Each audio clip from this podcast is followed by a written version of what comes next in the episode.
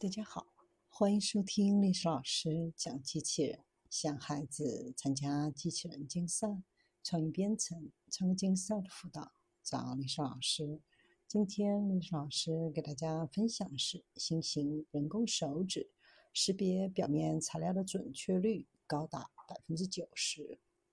中科院一组研究人员开发了一种人工手指，能够以百分之九十的准确率识别某些表面材料。已经开发出能够识别某些表面的属性，比如压力、温度。团队通过增加识别材料的性能，让触觉的能力更强。手指是通过将小型方形传感器应用于手指型物体的尖端，每个方块都有不同种类的塑料聚合物组成，每一种都因其独特的电气特性而选择。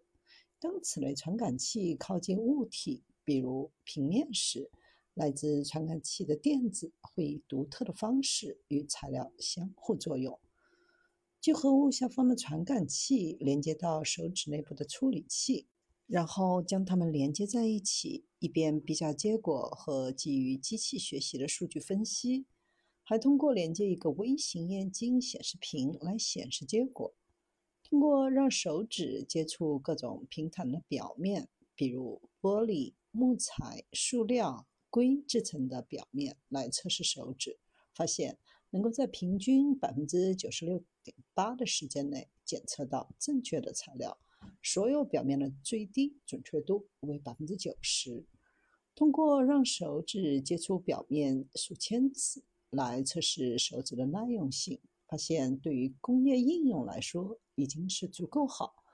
如果手指要在工业环境中使用，可以直接连接到控制机构，用来测试产品，确保符合制造的标准。